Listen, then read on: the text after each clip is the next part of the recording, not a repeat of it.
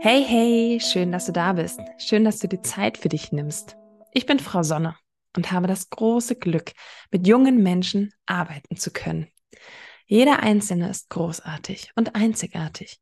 Ich darf meine Schülerinnen und Schüler ein Stück weit durch ihr Leben begleiten, darf ihnen ein Vorbild sein und ihnen zugleich ein bisschen Reibungsfläche bieten und zum Nachdenken anregen. All diese tollen Erfahrungen motivieren mich täglich zu bestärken und genau hinzusehen. Es gibt immer wieder Momente, in denen einer dieser fantastischen jungen Menschen nicht an sich glaubt, Angst vor der Schule hat oder schlicht nicht sieht, was in ihm oder ihr steckt.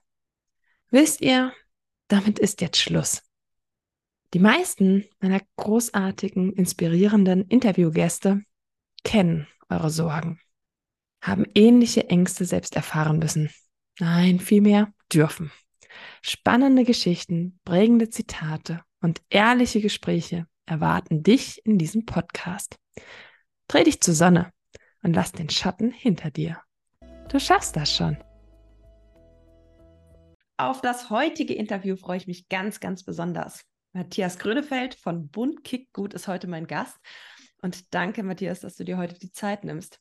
Ich habe vorher von einem Podcast-Gast, der Verena, diesen Tipp bekommen, frag unbedingt mal bei Bund Kick gut an. Und heute hat es endlich geklappt und ich freue mich riesig, dir heute Fragen stellen zu dürfen.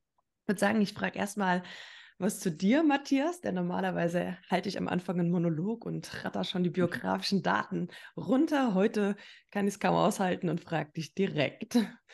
Lieber Matthias, spielst du denn Fußball? Selbstverständlich spiele ich Fußball, sicherlich aber nicht so gut wie die Kinder bei Bundkick gut. Das muss man gleich dazu sagen. Ähm, da liegen die Stärken bei uns im Organisationsteam woanders. Ja, danke erstmal für die Einladung. Ich freue mich sehr, hier zu sein. Ähm, Matthias Grönefeld ist mein Name, bin die stellvertretende Leitung von Bund Kickgut. Ähm, für alle, die sich mit Fußball auskennen, ich bin quasi die Sechs hinter der Zehn versuche meinem Chef den Rücken frei zu halten und quasi das Spiel im Tempo so zu gestalten, dass alle gut zur Geltung kommen. Ähm, bin der Papa von drei Kindern und jetzt seit 15 Jahren bei Bund gut aktiv. Okay. War das, äh, was war denn dein Traumberuf während der Schulzeit oder als Schüler? Was waren so deine ich, Talente? Ich hatte tatsächlich, es war schon immer sportlich sozial bei mir. Also ich habe auch lange überlegt, ob ich nicht vielleicht sogar sogar Sport studiere, weil ich vielleicht Sportlehrer werden wollte. Ähm, da muss ich dann ehrlich auch sagen, hat es nicht ganz gereicht. Als Fußballer waren die ähm, Turnübungen zu herausfordernd. ähm, bin dann aber ganz schnell in den sozialen Bereich gekommen und da ganz schnell zu Bundkick gut gekommen, weil das für mich alles kombiniert, was für mich interessant ist. Fußball, soziale Arbeit, Kindern und Jugendlichen auf ihrem Entwicklungsweg zu helfen und zu unterstützen. Und ähm, habe da den perfekten Beruf und Passion gefunden. Wow. Jetzt hast du gerade gesagt, du bist schon 15 Jahre dabei. Letzte Woche hast du mir eine Einladung geschickt zum 25-jährigen Jubiläum von Bund Kick Gut. Das ist der Hammer. 25 Jahre. Und auf der Homepage steht, eine zur Institution gewordene Münchner Idee feiert ihr Jubiläum. Was war denn die Idee dahinter? Vielleicht so zum Hintergrund, also Bund Gut ist entstanden in äh, Unterkünften für Geflüchtete das war äh, Mitte der 90er Jahre, das war der Jugoslawienkrieg. Und da muss man dazu sagen, ähm, dort sind alle Kriegsparteien nach äh, geflohen. Also es gab quasi die, ähm, egal ob Serben, Albaner, Kosovo, Kroaten, ähm, alle, die dort kriegerisch miteinander zu tun hatten, waren auch unter den Geflüchteten in München. Jetzt war die große Herausforderung mit ganz vielen Sprachen und Kulturen, wie schaffen wir es, die Kinder und Jugendlichen in den Unterkünften zu beschäftigen? Und da hat mein Chef die, mit seinen Kollegen die große Idee gehabt, wir brauchen was, was nonverbal ist, was jeder kennt. Also nehmen wir den Ball, den Ball legen wir in die Mitte, jeder kennt die Regeln, wir müssen nicht miteinander reden.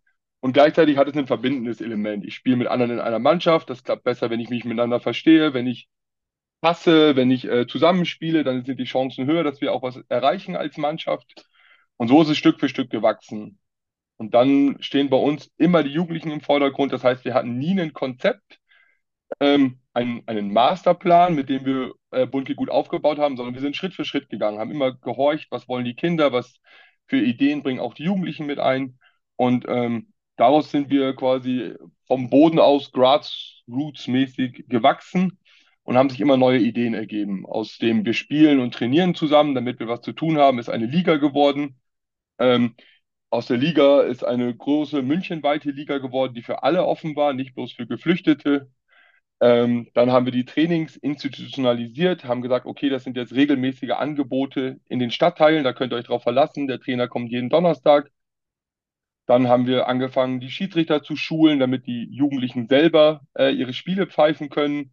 Alle Schiedsrichter bilden den Ligarat. Das ist das zentrale demokratische Gremium unserer Liga, wo alles besprochen wird, was vorkommt ähm, in der Liga, in der Jugendarbeit, positiv wie negativ. Und ähm, genau, jetzt in der Corona-Zeit sind noch ganz, ganz viele Angebote für Schulen dazugekommen. Ähm, wir machen Pausentrainings, begleiten quasi die Fußballangebote in der großen Pause, weil wir einfach eine andere Rolle als die Lehrer haben Mhm. äh, und können so sehr gut Konflikte, die beim Fußballspielen zwischen Klassen entstehen, ähm, auch auflösen, moderieren, äh, begleiten das Ganze mit Fairplay-Workshops, damit wir quasi viele verantwortungsvolle Pausenhelfer auf dem Schulhof ähm, generieren, so dass es immer unser Vorbild oder unser Ziel, Vorbilder zu erzeugen, Vorbilder zu schaffen, weil das können die Kinder selber. Man muss ihnen nur den Raum geben und die Möglichkeit geben, sich dazu entfalten und auch Verantwortung zu übernehmen. Genau, und so sind wir Schritt für Schritt gewachsen und das Ganze wird dann noch quasi noch mal ein bisschen spannender gemacht mit Großevents, ähm, die dann deutschlandweit international ausgerufen werden, wo dann auch Mannschaften aus der Schweiz, äh, aus Polen, aus Serbien, aus England kommen, was natürlich da die Highlights sind. Genauso wie zum Beispiel das internationale Sommercamp, was wir jedes Jahr machen für die Jungs und Mädels, die, ähm, warum auch immer, nicht die Chance haben, in den Sommerferien mit ihren Eltern wegzufahren. Mega. Jetzt Wahnsinn, habe jetzt ich du gerade sehr lange sehr viel erzählt. Na, von Anfang an, also was da alles dahinter steckt, wirklich äh, aus einer Notsituation raus agieren zu müssen. Ne, zwei Unterkünfte, die irgendwie zusammengeführt werden müssen, beziehungsweise äh, ein Angebot geschaffen werden muss für die Jugendlichen, ohne Konzept. Und daraus entwickelt sich sowas Großes, was ja auch zeigt, dass ihr, dass es der richtige Weg ist. Und mittlerweile Genau, also ich glaube, ihr mehrfach ausgezeichnet. Also, dass man hier, es ist nicht mehr konzeptlos, was ihr da tut, Nein, ich glaube, sondern das kann. genau, gerade von meinem äh, Chef und Gründer Rüdiger Heid Mhm. ähm, ist aus dieser Idee sehr, sehr schnell ein Konzept gewachsen, dass ähm, vor allem die Kontinuität das entscheidende Moment ist in der ganzen äh, Planung und in der ganzen Idee von Bund geht gut. Darum war es auch immer eine Straßenfußballliga und äh, keine einzelnen Angebote. Und das gibt uns eben Mhm. die Chance, auch anders ähm, zu arbeiten. So. Also es ist natürlich jetzt, andere haben natürlich auch die Idee gehabt, äh, mit Fußball was zu machen. Das ist einfach der Hauptsport schlechthin in Deutschland. Was uns, glaube ich, so ein bisschen konzeptionell unterscheidet, ist die Kontinuität, zu sagen, das ist immer eine Liga und das muss dauerhafte Begegnungen schaffen, äh, den Erfolg. Also gerade ähm, innerhalb der Liga, Stadtteil A muss in Stadtteil B fahren. Das heißt dann, äh, das Konzept zeigt uns euer Stadion. Das heißt, wir spielen nicht auf zentralen Plätzen, sondern wir spielen auf Bolzplätzen in ganz München. Mhm. Und ähm, jeder ist mal Gastgeber. Und das ist für, sag ich mal, eine jungen Gruppe mit 16 Jahren durchaus was anderes, zu sagen, kommt mal in meinen Bezirk, aber nicht so, ja, was wollt ihr denn? Ähm, ihr könnt auch ganz schnell wieder verschwinden, sondern wir sind hier Gastgeber. Wir laden euch ein. Ähm, dann kommen acht oder neun Teams aus anderen Stadtteilen und äh, spielen dort gegeneinander einen äh, Spieltag. Und ähm, danach verabschiedet man sich und beim nächsten Mal sieht man sich in einem anderen Spieltag. So. Und so Mhm. werden eben so imaginäre Grenzen, die in so Großstädten ja immer herrschen. Meine Hut, so, das ist ähm, mein Mhm. Bezirk so und da gehe ich nicht hin. Das sind die von der anderen Seite. Das ist das Jugendzentrum von den anderen. Da, ähm, da, da chillen wir einfach nicht. Ähm, und so ähm, können wir lauter so Grenzen so ein bisschen aufweichen und immer mit der Idee, dass man dadurch so ähm, Erfahrungs- und Begegnungsräume schafft und Mhm.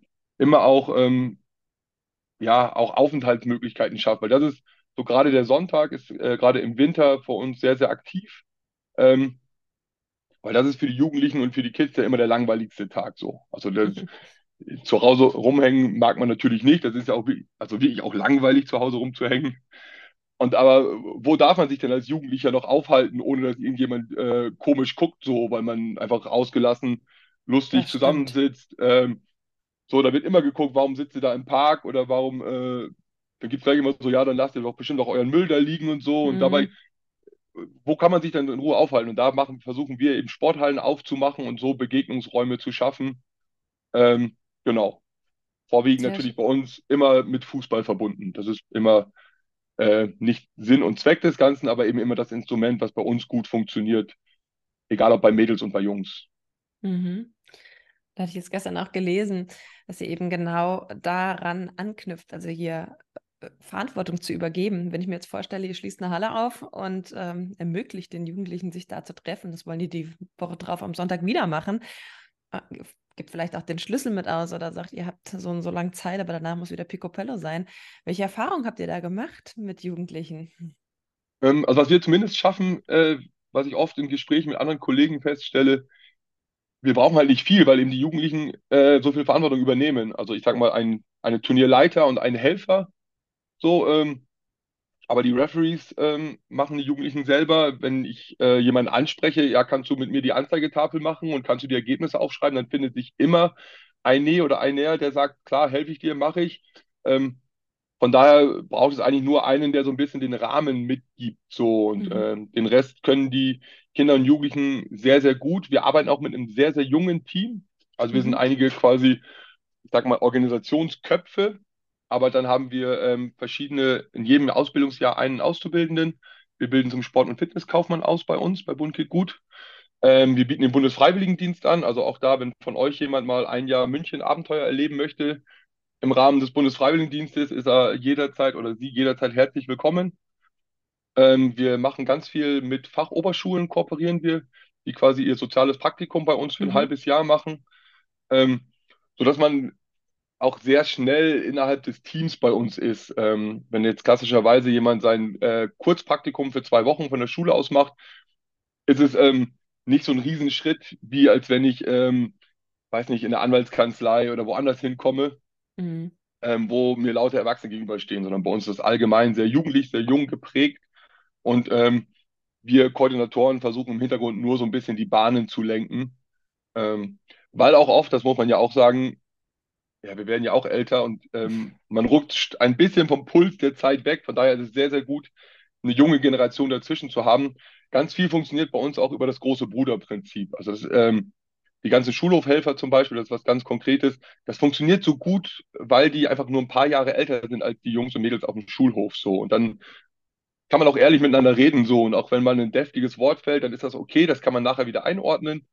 Ähm, aber unsere Trainer sehen das alles nicht als Arbeit. Das ist ähm, auch ganz viel Vergnügen und die Fieber mit ihren Teams mit. Da wird mitgejubelt und mitgeweint, äh, je nachdem, wie das Turnier ausgeht. Und genauso auf dem Schulhof. Da ist ein direkter Draht, man kennt sich, das fängt mit einer ähnlichen Kleidung an. Also es ist einfach viel, viel näher, als wenn ähm, es der klassische Schulsozialarbeiter machen würde. Wir sehen Mhm. uns da eher als, auch gar nicht als ähm, Konkurrenz, sondern eher als Ergänzung zur Schulsozialarbeit, weil wir auch eine andere Rolle haben innerhalb des Mhm. Ganzen. Ihr sprecht eine gleiche Sprache oder eine ähnliche Sprache dann wahrscheinlich auch. Genau, Und das macht sehr viel aus. Ja. absolut. Kommen wir wieder zurück zur Sprache. Du hattest eben ähm, auch erwähnt, dein, dein Projektleiter Rüdiger Heid, und da hatte ich auch so ein schönes Interview gefunden. Fußball war das Einzige, was sie kannten. Gerade da, wo Sprachlosigkeit herrscht, ist der Fußball ein Medium, mit dem Verständigung möglich ist. Das hattest du eben auch so schön gesagt. Wir legen einfach einen Ball in die Mitte, das können sie dann alle. Aber wie, wie findet man mithilfe des Balls dann ja auch zur Sprache? Also, ne, wenn ich jetzt Vorurteile sehe, gerade jetzt, ich bin Lehrerin an einem Gymnasium, also auch für Ju Jugendliche und wie viele, die die Augen rollen und sagen, oh Gott, ah, da habe ich echt Angst vor der Zukunft oder das ist ja Wahnsinn. Die haben ja überhaupt keinen Respekt mehr vor den Erwachsenen oder vor Institutionen, Schule und so weiter. Wahnsinn, also was du da machen musst. Und ich denke mir, nee, so ist es überhaupt nicht. Also so ist es nicht, wenn das, was du eben gesagt hast, wenn man eine ähnliche Sprache spricht, wenn man sich auf Augenhöhe begegnet, Verantwortung auch abgibt und sind das unglaublich tolle Kids. Und wenn wir jetzt hier gerade bei euch von dieser multikulturellen Zusammensetzung sprechen, wo man das Gefühl hat, na, die würden sich auf der Straße vielleicht äh, bekriegen, in Anführungszeichen, oder nicht äh, miteinander sprechen und sich die Hand geben. Wieso funktioniert das auf dem Fußballplatz und was können wir als Gesellschaft davon lernen oder vielleicht auch ich als Lehrerin? Also ich glaube, das eine ist, das Wichtigste, das höre ich aber auch schon bei dir raus, ist, Jugendliche ernst zu nehmen. Also, also ihre Lebenswelt ernst zu nehmen und ihnen auf Augenhöhe zu begegnen. Also die, die Grundbegegnungssituation ist immer auf Augenhöhe.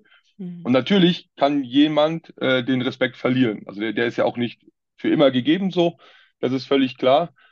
Und genauso wie man ihn, wenn man ihn verloren hat, auch wieder zurückholen kann. Das ist, glaube ich, das, was man ihnen immer sagen muss. So diese, die Tür ist äh, niemals ganz zu. Das mag sein, mhm. dass sie nur noch einen kleinen Spalt offen ist, ähm, wenn jetzt wirklich massive äh, Sachen passiert sind.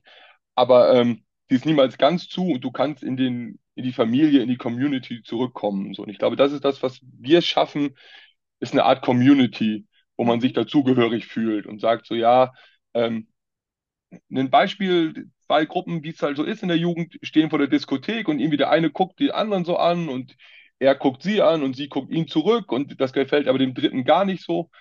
Und wenn dann aber da zwei dabei sind, die durch Bunke gut idealerweise schon mal einen Begegnungsraum hatten, dann sind es nicht mehr die und wir, sondern dann sind es, ah, der spielt auch bei uns mit oder bei Bunke gut mit und hat quasi so ein verbindendes Element geschaffen, was mhm. sich gar nicht nur auf unsere Aktivitäten selbst beschränkt, sondern was dann in die Lebenswelt der Jugendlichen weit hineinragt. Und ähm, das ist unser Ziel. Man muss einfach Begegnungen schaffen. Das, und das ist, glaube ich, was, was man in die Gesellschaft transportieren kann, wenn wir auf größerer Ebene sehen, wo Vorurteile herrschen, wo ähm, Konfliktlinien laufen, das ist immer da, wo man den anderen nicht kennt.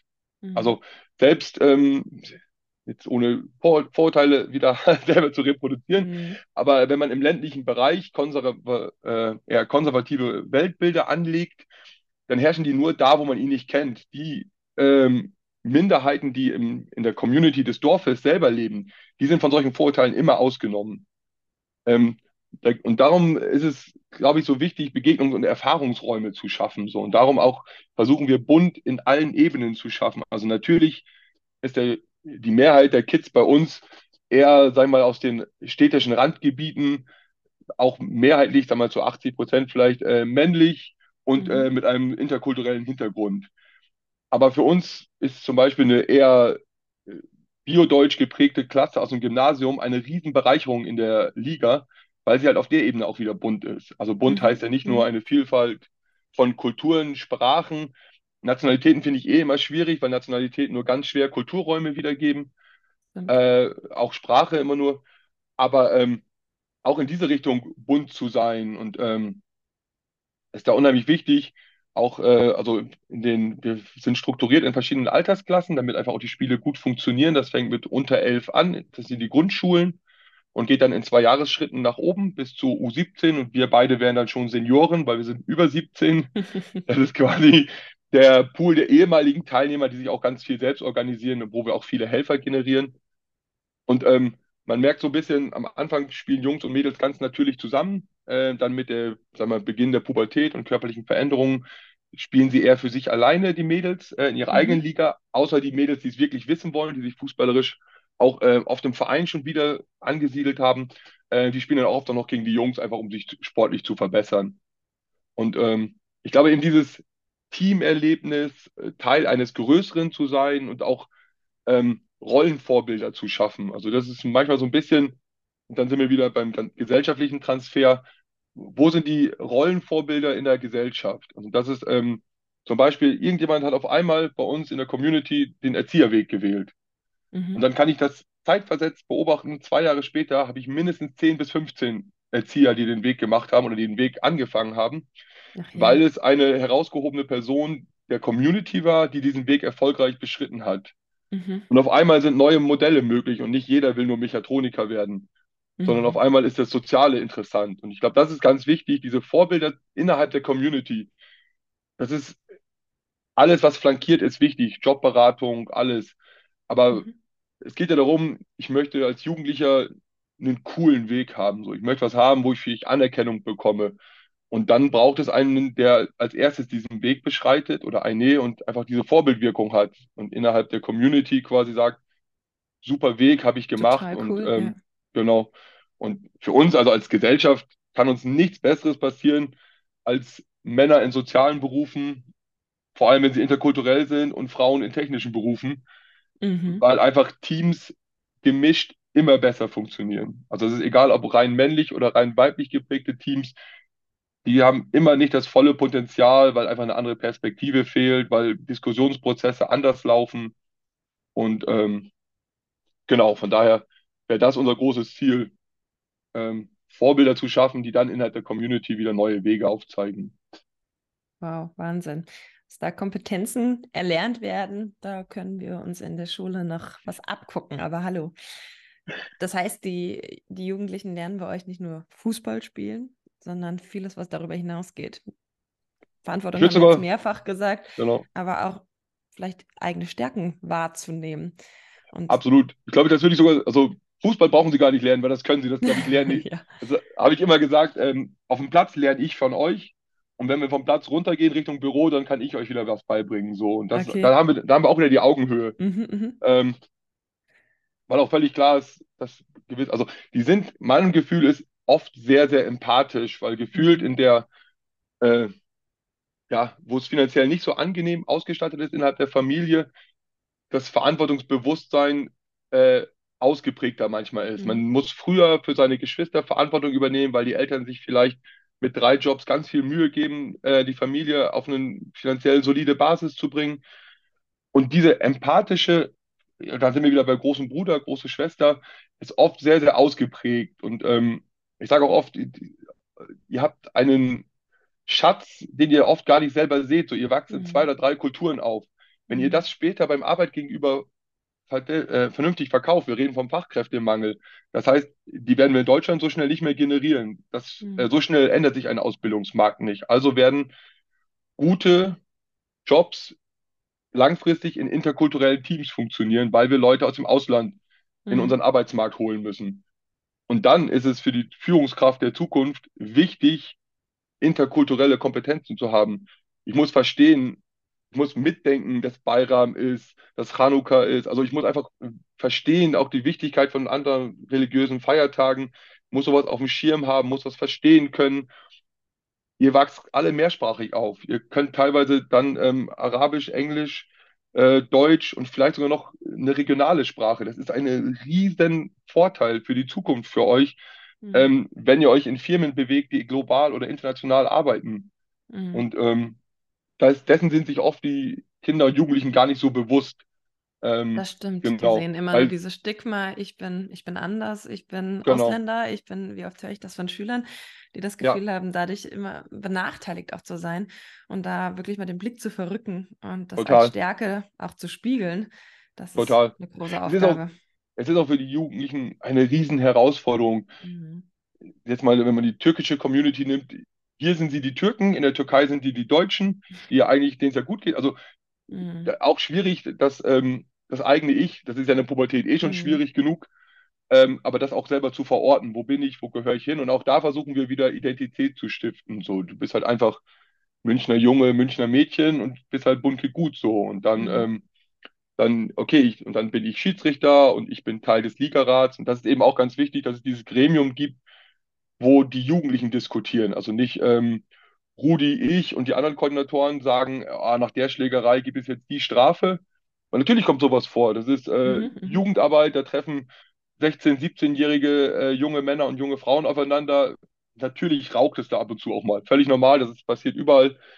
Wichtig ist danach, äh, das miteinander auszuhandeln. So. Und dann haben wir da verschiedene Ebenen. Das erste ist, äh, gibt immer eine direkte Konsequenz, also immer direkt eine Sperre. Sie sind mhm. teilweise nicht mehr Teil des Spielbetriebs, Teil der Community bleiben sie, aber sie dürfen nicht mehr spielen, mhm. was natürlich den, den meisten Spaß macht. Ähm, dann kann man dahin zurückkommen mit einer ersten Ebene, indem man einen Entschuldigungsbrief schreibt, also quasi eine erste Reflexion. Mhm. Und äh, dann wird das innerhalb der Community im Ligarat diskutiert und dann äh, werden da die Konsequenzen gezogen. Ähm, das kann gehen von man muss gemein, man geht gemeinsam essen oder ähm, es werden dann wirklich Auflagen gemacht und ähm, es gibt, gab auch schon, dass man, dass man eine Kaution hinterlegen muss, damit man weiterspielen darf, weil das schon öfter vorgekommen ist. Ein anderes Beispiel ist Schiedsrichterbeleidigung, hat oft äh, wird dann quasi damit sanktioniert oder damit ähm, ist die Konsequenz, dass man selber die Ausbildung als Schiedsrichter machen muss, mhm. um einfach den mhm. Perspektivwechsel zu schaffen. Mhm. Und ähm, genau, und so versuchen wir so mit so kleinen Instrumenten da die Jugendlichen zu begleiten, ähm, und auch immer aber mit positiven Beteiligungen oder positiven Sachen. Es gibt den Fair Play Pokal bei uns. Ähm, da wird quasi nach jedem Spieltag gibt jeder äh, Fairplay-Punkte an die anderen Teams. Mhm. Ähm, wir haben das explizit aus den Spielergebnissen rausgezogen, weil wir schon möchten, dass am Ende derjenige die Champions League bei uns gewinnt, der auch wirklich der beste Straßenkicker Münchens ist. Und das Mhm.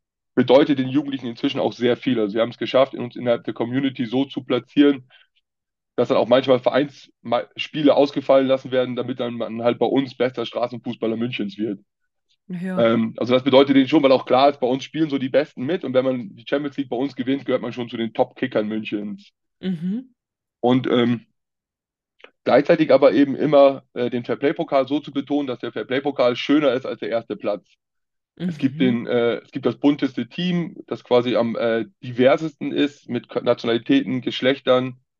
Ähm, es gibt die Orga-Wertung, wo man quasi sagt, okay, wer hat sich kontinuierlich gut ähm, organisiert, war immer pünktlich so, war mit genug Spieler und Spielerinnen da. Und ähm, tatsächlich, das ist immer ein schöner äh, pädagogischer Hinweis, oft äh, ist der Sieger oder einer der ersten drei Teams der Liga auch äh, ganz vorne dabei beim Orga-Team. So dass man relativ schnell merkt, ähm, wir haben auch schon das eine Team alle drei Pokale abgeräumt hat. Das ist natürlich pädagogisch einerseits schön, weil man sieht, okay, wer fair spielt, wer gut organisiert ist, wird auch Erster. Für die anderen natürlich ein bisschen doof, wenn ein Team alle Mhm. Pokale Mhm. abgreift, aber so war es in dem Jahr. Und ähm, genau, es gibt ja bei uns in dem nächsten halben Jahr dann wieder die nächsten Pokale zu gewinnen. Aber Wahnsinn, sieht man, wie das doch miteinander verbunden ist und korreliert, wenn äh, man sich gut organisiert. Also wie oft sage ich den Kids morgens, so wie du eine Sache machst, machst du alles. Also ob du jetzt morgens für dich die Entscheidung triffst, ich komme mal zu spät, das zieht sich durch den ganzen Tag. Und die Einstellung hast du vielleicht auch abends auf dem Fußballplatz oder eben bei deiner Klassenarbeit. Und da Absolut. sieht man ja, wie schön das vernetzt ist und was für Kompetenzen die Kids hier bei euch noch erwerben. Denn du hast jetzt vorhin vom Vorstellungsgespräch gesprochen, von verschiedenen Sprachen, verschiedenen kulturellen Schätzen, die sie in sich tragen. Und wenn ich jetzt äh, aber einen Schritt weiter denke, also ich meine, das sind ja Tugenden, die beigebracht werden.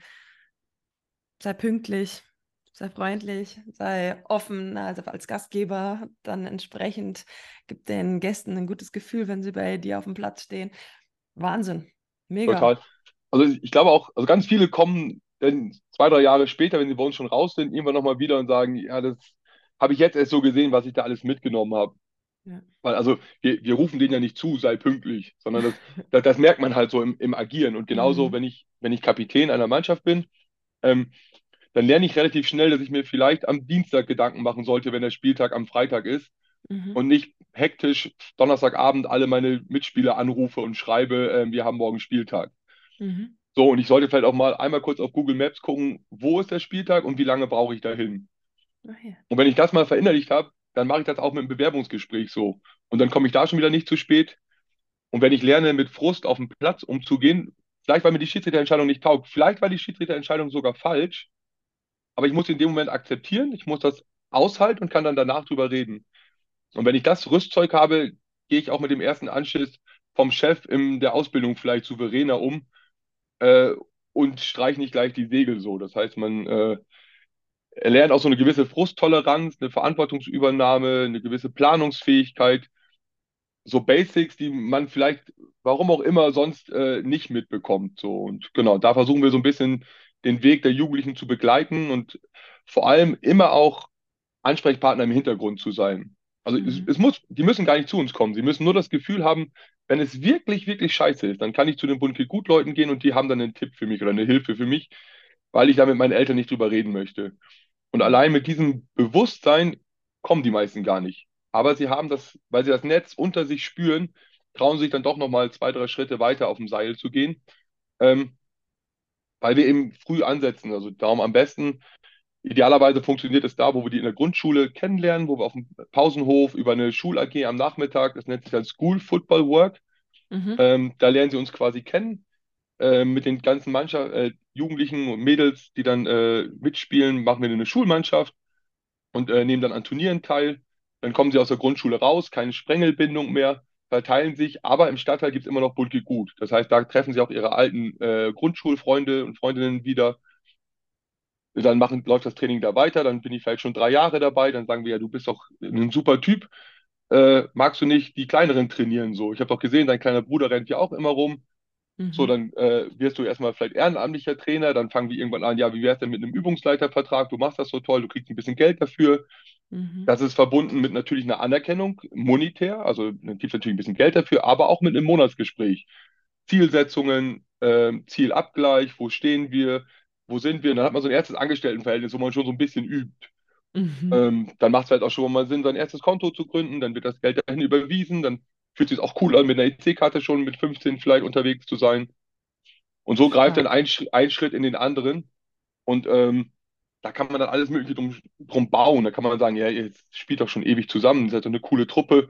Wollen wir mal zusammen zum Bäcker um die Ecke gehen, ob der euch vielleicht Trikots sponsort? Ich besorge euch die, ich lasse die für euch bedrucken. Wir quatschen mit dem Bäcker, das kostet halt irgendwie 250 Euro und dann sagt ihr ihm, ihr lauft mit seiner Bäckerei durch ganz München und macht Werbung für ihn.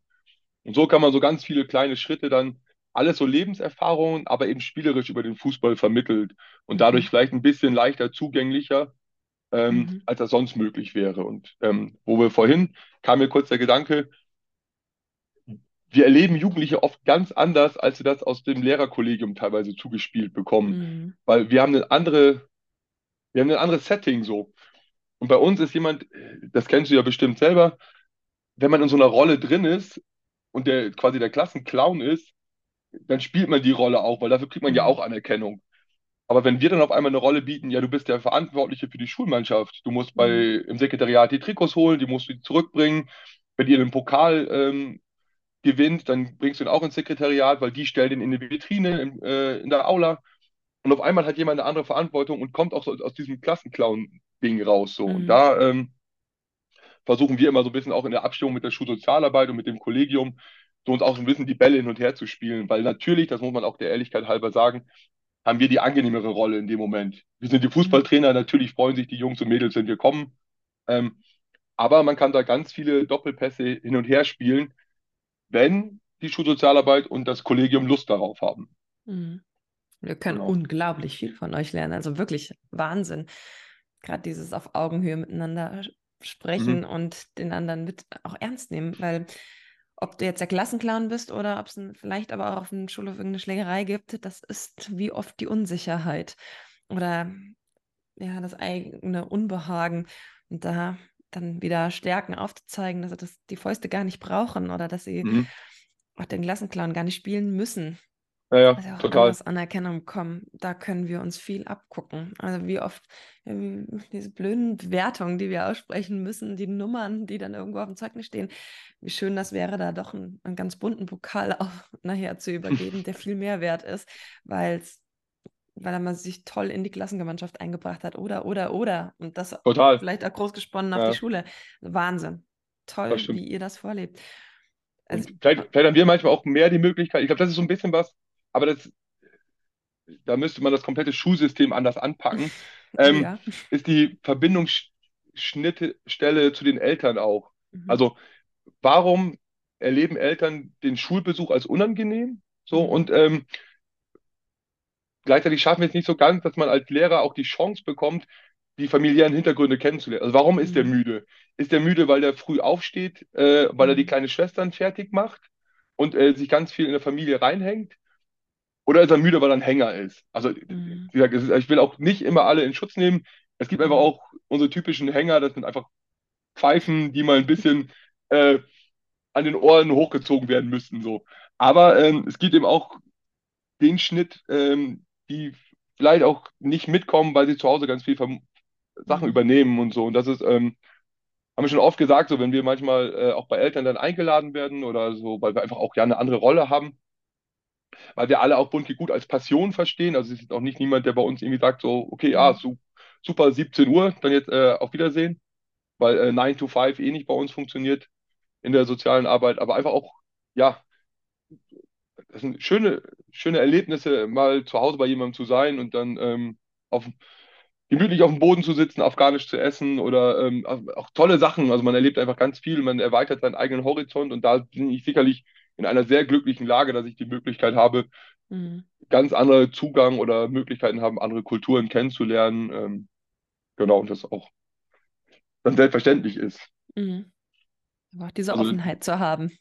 Ja, also, und auch, und auch, aber zum Beispiel, das merke ich auch, also da sind vielleicht meine, also ich wohne jetzt selber auf dem Land, Aber Mhm. meine Kinder hab, haben einen anderen Erfahrungshintergrund als die Nachbarschaftskinder, weil die halt Mhm. über meine Arbeit, wenn sie da mitgehen, für die ist das völlig normal. Menschen aller Hautfarben und ähm, völlig normal. Die, die kennen afrikanisches Essen, die kennen afghanisches Essen so und die können das ein bisschen leichter einordnen ähm, als vielleicht andere Kinder hier im, Mhm. im, äh, im ländlichen Bereich. Ja.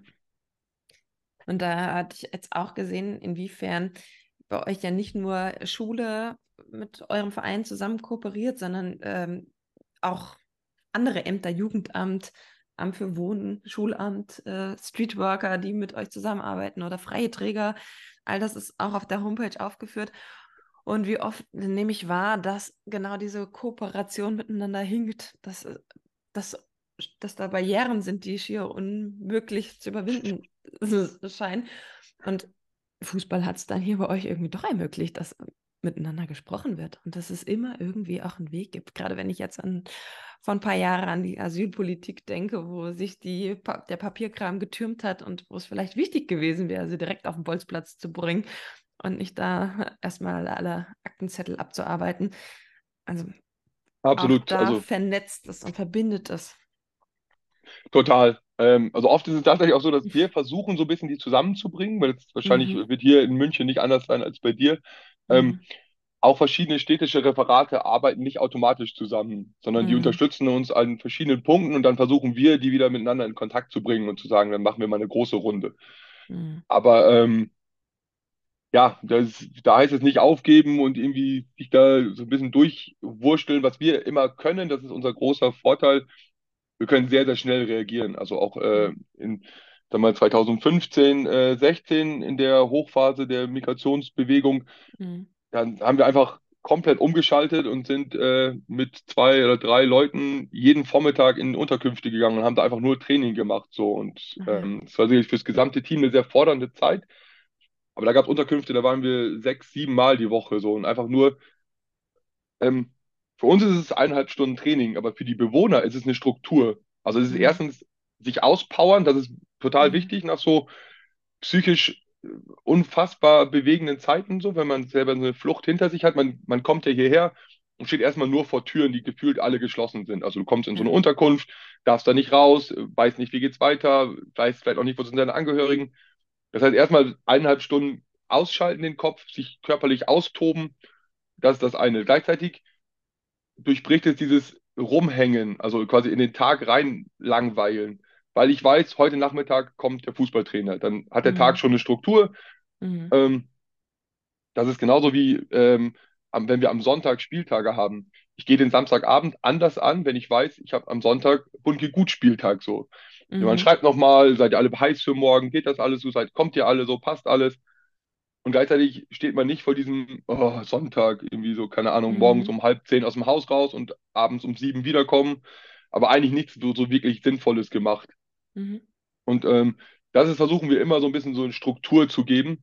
Und das hat gerade in den geflüchteten Unterkünften ähm, ganz, ganz viel damit zu tun, eine Regelmäßigkeit zu schaffen, eine Struktur aufzubauen und zu sagen, okay, dann kommt jemand, dann weiß ich schon, der Tag hat eine andere Struktur so.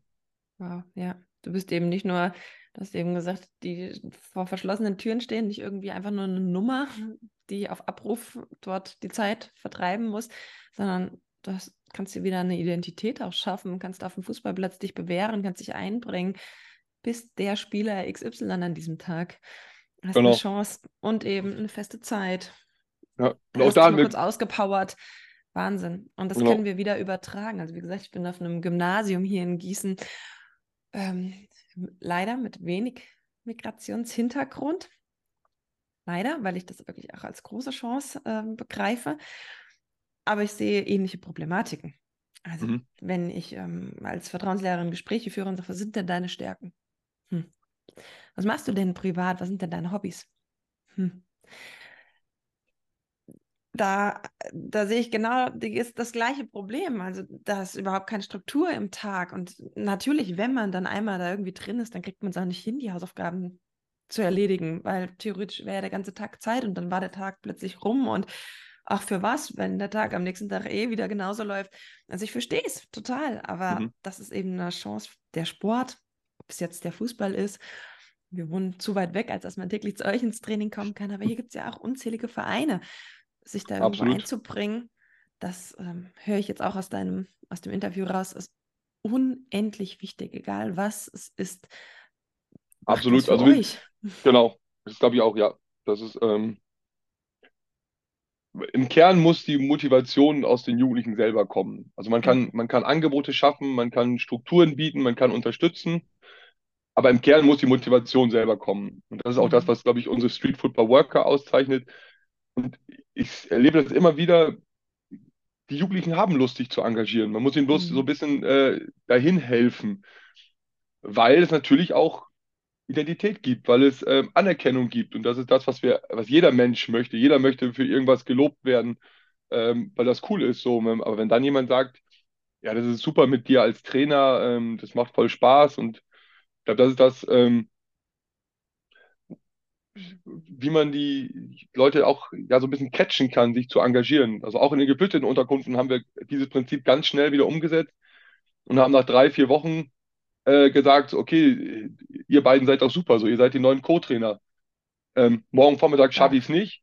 Äh, hier ist meine Tasche, übermorgen bin ich wieder da. Und so, auch mal so Testballons äh, Mhm. steigen zu lassen und auch mal, wenn was nicht klappt, mal auszuhalten. Zu sagen, ja, macht ja nichts. Ja, ähm, jetzt bin ich halt, dann bin ich halt die nächste Woche wieder jeden Tag da, so wenn das nicht ganz so gut geklappt hat. Und Mhm. ähm, aber da auch zu sagen, das macht ja nichts, dann probieren wir es halt in zwei Wochen nochmal so. Und Mhm. ähm, da dann so ein bisschen immer auch wieder uns zu unterstützen und wieder da, dabei zu sein, das ist natürlich am Anfang schwierig und zeitintensiv. Aber äh, langfristig sind da Trainer raus entstanden, die ganz, ganz tolle Wege gemacht haben, die jetzt alle ihre Familie nachholen durften, die ähm, hier in festen Jobs sind, die ähm, einen tollen Weg gemacht haben, so, die, die wir Mhm. damals äh, 2015 in der Unterkunft kennengelernt haben, die jetzt teilweise für äh, professionelle Fußballvereine Fußballtrainings organisieren, so, weil die sich einfach auch immer weitergebildet haben und nochmal weitergemacht haben und eine unheimliche Motivation hatten, was zu machen. Mhm. Ich glaube, das ist das, was wir als Gesellschaft gerade gar nicht schaffen, ist die Potenziale der Menschen, warum auch immer sie hierher kommen. Und Mhm. sicherlich sind da auch ähm, 10% dabei, wo man sagen muss, das wird schwierig, die noch Mhm. reinzuholen. Aber was wir überhaupt nicht schaffen, ist die 90%, die motiviert sind, richtig reinzuholen. Und es fehlt an allen Ecken und Enden bei uns. Das ist egal, ob es handwerkliche Berufe sind, ob es die klassischen äh, Dienstleistungsberufe sind oder ob es ähm, zukünftige Führungsgeneration ist. Überall ist ein Personalmangel und von daher verschenken wir als Gesellschaft da gerade ganz viele Mhm. Möglichkeiten, Leute reinzuholen, schnell so auszubilden oder so die Ausbildung, die sie teilweise mitbringen, Mhm. Sprache zu vermitteln, ähm, dass das läuft so. Mhm.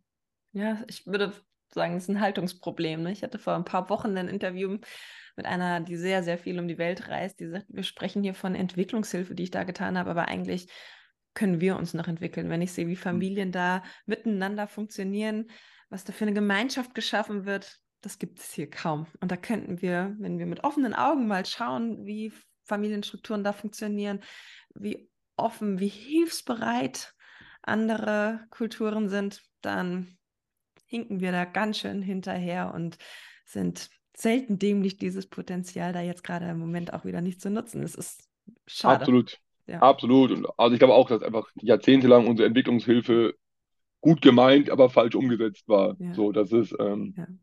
Anderes Thema. Also jetzt nur gemeint, eben dieses, ja, das auch als Geschenk begreifen. Du Total. sprichst hier in einer Leichtigkeit, das ist unglaublich. Wenn ich all diese administrativen Gänge von dir jetzt hier höre, die Ämter, das ist ganz easy, die werden hier einfach zusammengeführt oder wir zeigen den Kids auf, ähm, wie, wie man später sich dann auch engagiert und mal einen Sponsor einholt oder wie man ein Training organisiert. Das strahlst du hier in einer Leichtigkeit aus und als wäre das jetzt wirklich, also es scheint dir richtig Spaß zu machen, aber das ist zeitintensiv, das ist viel Hut ab, das alles unter einen Hut zu bekommen und sich da auch so ein tolles Team drumherum aufzubauen. Gibt es eine Geschichte oder gibt es irgendwas, was dich morgens äh, wieder voller Energie da an den Tag gehen lässt? Gibt es irgendeinen Moment, wo du sagst, ja, verdammt, das rentiert sich hier weiterzumachen?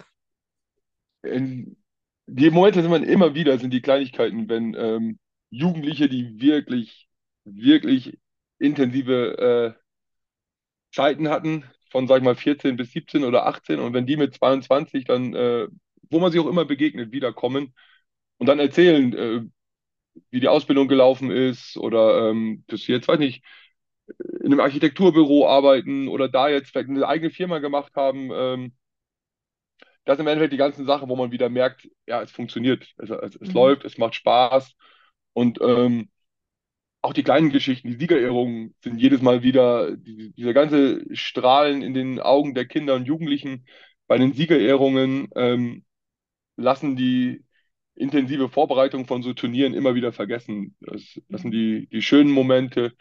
Ähm, natürlich auch Entwicklungsschritte in der Gesamtorganisation sind. Die, die merkt man ja meistens nicht so, aber wenn man dann mal äh, die Möglichkeit hat, einmal zurückzuschauen, ja, Wahnsinn, wo wir stehen. So, also ich, ich vor 15 Jahren angefangen habe, gab es halt die Liga und dann ähm, kamen irgendwann die Stadtteiltrainings dazu, die über einen, natürlich auch über Partner ermöglicht wurden. Also das ist natürlich auch Mhm. immer das, ähm, wir werden größtenteils durch die öffentliche Hand finanziert, aber eben auch über private Stiftungen, ähm, Sponsoren, ein großes Netzwerk, das sich da inzwischen gebildet hat und uns trägt. Ähm, so, dann kamen die Stadtteiltrainings dazu, dann wurde das intensiviert, dann kam, äh, wurde aus Street Football Work zusätzlich noch School Football Work. Ähm, dann ist das gewachsen. Jetzt haben wir die Pausenangebote noch dazu geschaffen und inzwischen stehen wir bei 52 Trainingseinheiten jede Woche und circa 2000 Kinder laufen jede Woche durch München und deutschlandweit, weil sich eben auch andere Standorte nach Mhm. unserem Vorbild mit unseren Kriterien gebildet haben. Jede bewegen wir wöchentlich 4000 Kinder in unseren Angeboten so. Und ähm, da ja, blickt man einfach auch stolz zurück, wenn man so ein bisschen einer der äh, planenden Köpfe des Ganzen ist. Mhm. Und ähm, Wir haben relativ wenig Angst vor dem äh, Generationswechsel, weil ich zwei ähm, ganz, ganz tolle Kollegen neben mir habe und wir insgesamt zu äh, siebten ein super Team sind, wo sich auch einer den anderen ergänzt und ähm, ja, da alle Überzeugungstäter sind. Das ist ähm, insgesamt sehr familiär bei uns. Mhm. Ähm, genau, sehr Super. So an alle Jugendlichen, die vielleicht irgendwann ein FSJ suchen oder Prakt Jahrespraktikum oder Halbjahrespraktikum machen wollen. Es ist eine riesen Chance bei euch, sich weiterzuentwickeln, eigene Stärken auch kennenzulernen. Und der große Appell, nutzt das, geht mal nach München oder an andere Standpunkte. Ich werde auch die Homepage von euch verlinken oder auch das Instagram verlinken und hoffe, dass ihr mehr Nachahmer findet oder Mitarbeiter findet, die euer Konzept weitertragen. Das ist großartig. absolut. Und gleichzeitig auch, da sind wir wieder beim Austausch. Ähm, lernen wir auch immer wieder von den Jugendlichen noch oder von den, Mm, äh, auch von den jungen Mitarbeitern. Also das macht das mm, Team auch aus, ähm, dass man quasi den, ja, nicht in seine ähm, Fahrbahn kommt, wo man links und rechts nicht mehr hinschaut, sondern mm, durch den permanenten Austausch mit äh, der jungen Generation bleibt man da einfach auch mit offenem äh, Blick. Sachen ändern sich auch. Also was wir anpassen mussten, war zum Beispiel unsere Spieltage, weil die Schule mehr in den Nachmittag reingeht. So, das heißt, wir sind mhm, auch mehr auf den Freitag und aufs Wochenende gegangen. Ähm, da muss man auch alle zwei, drei Jahre mal wieder justieren, so, weil ähm, die Grundidee Fußball und Liga funktioniert, aber man muss immer mal wieder anpassen, äh, wie mm, entwickeln sich Sachen und ähm, wo, wo sind auch Zeitbudgets, weil wir wollen auch keine Konkurrenz zu den Fußballvereinen sein. Es ist völlig klar, wer gut ist und sich entwickeln will, der muss in den Verein, der muss über mhm, den Verein ins Nachwuchsleistungszentrum. Wir haben es auch geschafft, wir haben einige Talente, die bei uns rausgeboren äh, sind. Robert Glatzel vom HSV zum Beispiel ist ein mhm, erfolgreiches mhm, Beispiel. Ähm, Diego Contento, der bei Bundesliga gut auch groß geworden ist, der jetzt inzwischen äh, bei, Bayern, also bei Bayern gespielt hat, jetzt bei den Bayern Legenden äh, ist, weil er nicht mehr aktiver Fußballer ist. mhm, Albion Frenesi von 1860, das sind lauter so Jugendliche, die bei uns groß geworden sind, die immer noch sehr eng mit uns verbunden sind. Und dann sind wir wieder bei den Vorbildern. Natürlich sind das die, denen nachgeeifert werden. Und das darf auch jeder, darf diesen Traum leben und versuchen. mhm, Ähm, man muss sich nur bewusst sein, selbst die Jungs und Mädchen, die es ins Nachwuchsleistungszentrum schaffen, ein verschwindend geringer Teil davon schafft es in die Bundesliga. Also das ist ein ganz, ganz mhm, weiter Weg. Aber lebt diesen Traum, bloß hab auch Plan B. Also mhm. fokussiere dich, bring alles ein für Plan A, aber du musst einen Plan B haben, wenn das mal nicht funktioniert und darfst dann nicht ins Bodenlose fallen. Und ich glaube, das ist nochmal ähm, was Wichtiges, was wir auch versuchen mitzugeben. Super, perfekt. Vielen, vielen herzlichen Dank für das Interview. Das Sehr, sehr war gerne. eine Riesenbereicherung. Ich werde es mir unbedingt nochmal anhören und vielleicht auch den einen oder anderen Kollegen aus der Schule empfehlen, dass wir uns da doch wirklich nur eine Scheibe von abschneiden können. Macht genau so weiter. Geht weiter Sehr drauf gerne. an und einfach machen. Das habe ich ja auch rausgehört. Ne? Also von, von dem Anfang, von der Anfangskonstellation bis jetzt, ihr habt euch so weiterentwickelt, weil ihr offen seid und weil ihr einfach macht, weil ihr direkt in die Genau. Umsetzung kommt. Das Dann, genau, wenn man es ehrlich und engagiert versucht, kann da wenig schief laufen. Vielleicht biegt man mal falsch ab, aber die Straße aus den Augen verliert man nicht. stark. Vielen, Genau. vielen herzlichen Dank. Danke. Auch an meiner Seite oder von meiner Seite aus. Ähm, wenn es mehr so engagierte Lehrer wie euch geben würde, wären wir, glaube ich, schon an einem anderen Punkt. Äh, spannendes, tolles Format. Und daher haben wir das sehr, sehr gerne gemacht heute.